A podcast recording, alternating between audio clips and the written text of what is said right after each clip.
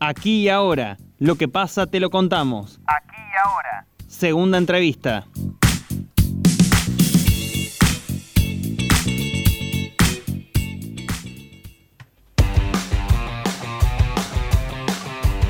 La presencialidad educativa volvió a ser un tema en el debate. A los reiterados reclamos de padres organizados se sumó una presentación de parte de un grupo de intendentes radicales que piden adelantar las vacaciones de julio.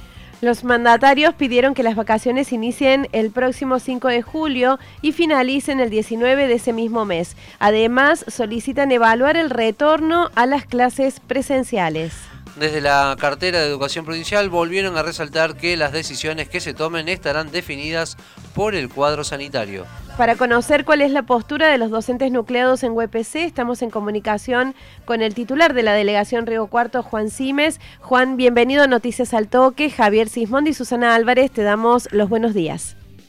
Buenos días, Susana, Javier, ¿cómo les va? El gusto es nuestro, Juan Simes, de tenerlo aquí nuevamente al aire de Noticias al Toque. Eh, ¿Están de acuerdo con el pedido de padres organizados al que se suma el planteo también este, ¿no? De este grupo de intendentes radicales que solicitan la vuelta a la presencialidad y el adelanto de las vacaciones respectivamente. En principio tenemos que aclarar que con los padres estamos de acuerdo porque la presencialidad siempre ha sido nuestro deseo y nuestra forma metodológica que venimos trabajando desde hace años. Es decir, si no estamos presentes, eh, seguramente que este vínculo se ve atravesado por la situación que hoy vivimos a través de una máquina, ¿no es cierto? Eso no cabe ninguna duda. Lo que no compartimos son las metodologías que los señores padres o los intendentes están llevando adelante en el marco de una pandemia, donde no han priorizado para nada la salud de los niños, de los adolescentes, que más los papás se tendrían que preocupar para que esos adolescentes no hagan juntadas como las que se hacen y eh, deberían dedicarse a cuidarlos más que estar solicitando este, y que vayan a la escuela. Hoy esa seguridad de la escuela no existe como veníamos diciendo nosotros.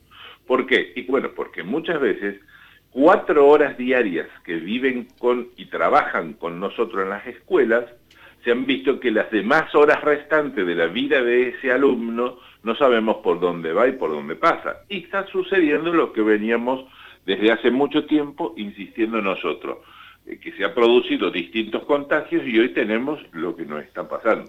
Fíjese que estamos en 171, todavía no podemos bajar los contagios en la ciudad de Río Cuarto. Y eso que estamos, según, según lo que establece la resolución del Ministerio de Salud y de provincia con el decreto provincial, eh, en la virtualidad, porque superamos los 30.000 habitantes en Río Cuarto y la zona, imagínense lo que está sucediendo en las demás poblaciones.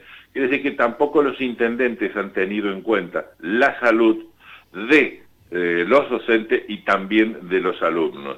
Los intendentes van a quedar cuenta en algún momento de la decisión que han tomado, porque en muchas localidades de nuestra provincia, muchos intendentes han cuidado la salud, como vuelvo a repetir, de docentes y de alumnos, adhiriendo al decreto 497, una resolución provincial.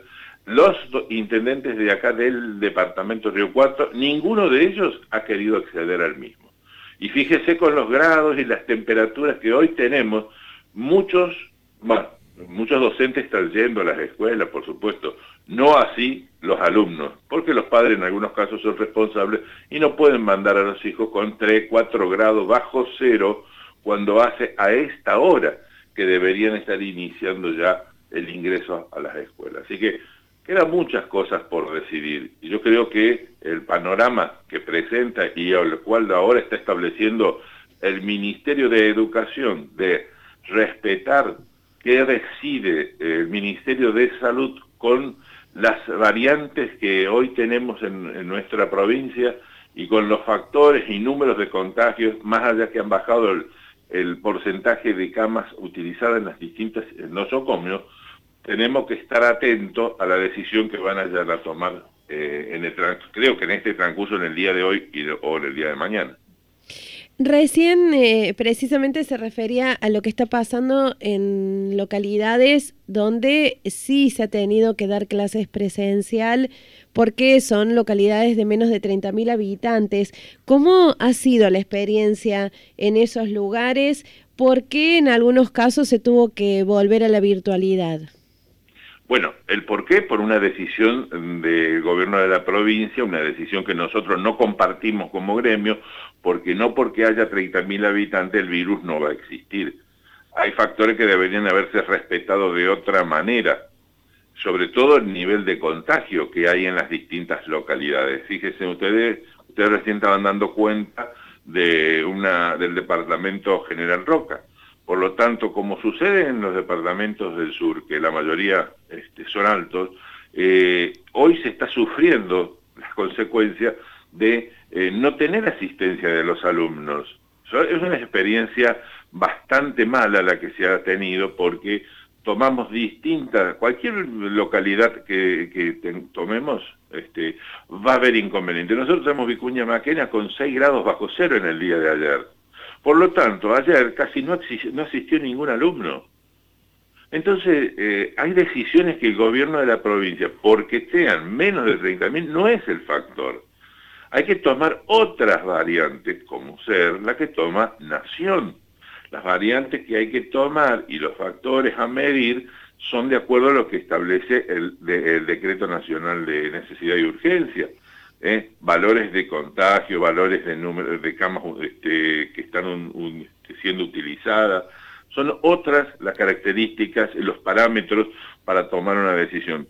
Hay una gran equivocación por parte del Ministerio en ese sentido, en el gobierno de la provincia, mejor dicho, cuando se tomó esta decisión que por 30.000 habitantes no vaya a ser que no se vayan a contagiar. Los problemas existen igual pero lamentablemente hay intendentes que no han respetado y han dejado al azar que suceda lo que está sucediendo, ¿no? Recordamos que estamos en comunicación telefónica con Juan Simes, titular de la delegación local de la UBC. Simes, ¿qué balance pueden hacer del año pasado y lo que va de este año, sobre todo teniendo en cuenta ¿no? la, la calidad del proceso de enseñanza y aprendizaje en condiciones nunca antes vividas? Bueno, todo ha sido un aprendizaje. Tengamos en cuenta que eh, para todos, y en esto, para el gobierno nacional, para las autoridades de los distintos, de los distintos niveles, para nosotros los docentes, eh, para la universidad, para, para todas las instituciones, ha sido eh, tanto el 2020 como el 2021, y en el 2021 hemos aprendido algunas cosas del año pasado. Yo creo que vamos en un gran aprendizaje, todos, todos estamos aprendiendo. Es decir, eh, nadie sabía que eh, además del teléfono, bueno, podíamos estar utilizándolo como una, para, para dar clase. Es decir, hemos aprendido a utilizar los teléfonos, las notebooks, hemos aprendido a tener reuniones de distintas características. Hoy ya no existe el, cara a cara y seguramente que ustedes para estar trabajando como están trabajando tiene que existir una pantalla, tiene que existir la máscara, tiene que existir eh, permanentemente el sistema de lavado a través eh, de, de, higiene y de seguridad en los micrófonos. Lo mismo está pasando con las escuelas, es decir, se formaron las burbujas, a partir de las burbujas se empezaron a dar clases, con mucho cuidado, el docente no podía acercarse a más de dos metros de los alumnos, algo imposible de llevar a cabo porque la relación, el vínculo que un maestro tiene con un alumno es estar al lado, fijarse en su carpeta, ayudarlo, eh, este, repetir, este, relacionarse de una manera este, muy especial la que hay. Por lo tanto, para todos ha sido un aprendizaje seguramente y esto algún inconveniente va a traer. Es decir, lo que no se ha podido aprender se va a poder aprender en el transcurso eh, de, nuestras, de nuestras vidas como estudiante, ¿no? Eh, alguna vez lo, habremos pasado, pero es para recuperar el trabajo pedagógico, el trabajo que se hace con los niños y con los adolescentes, es un trabajo muy especial que tenemos los docentes y sabemos que de alguna manera eh, tenemos que, de hecho, hay alguna pérdida, seguramente una pérdida de conocimiento, estoy hablando de conocimiento, pero seguramente que en algún momento vamos a poder volver de nuevo a establecer este vínculo del cual estoy haciendo mención. ¿Cómo está el tema de la vacunación en los docentes acá en Córdoba? ¿Se ha podido completar el cronograma de vacunación?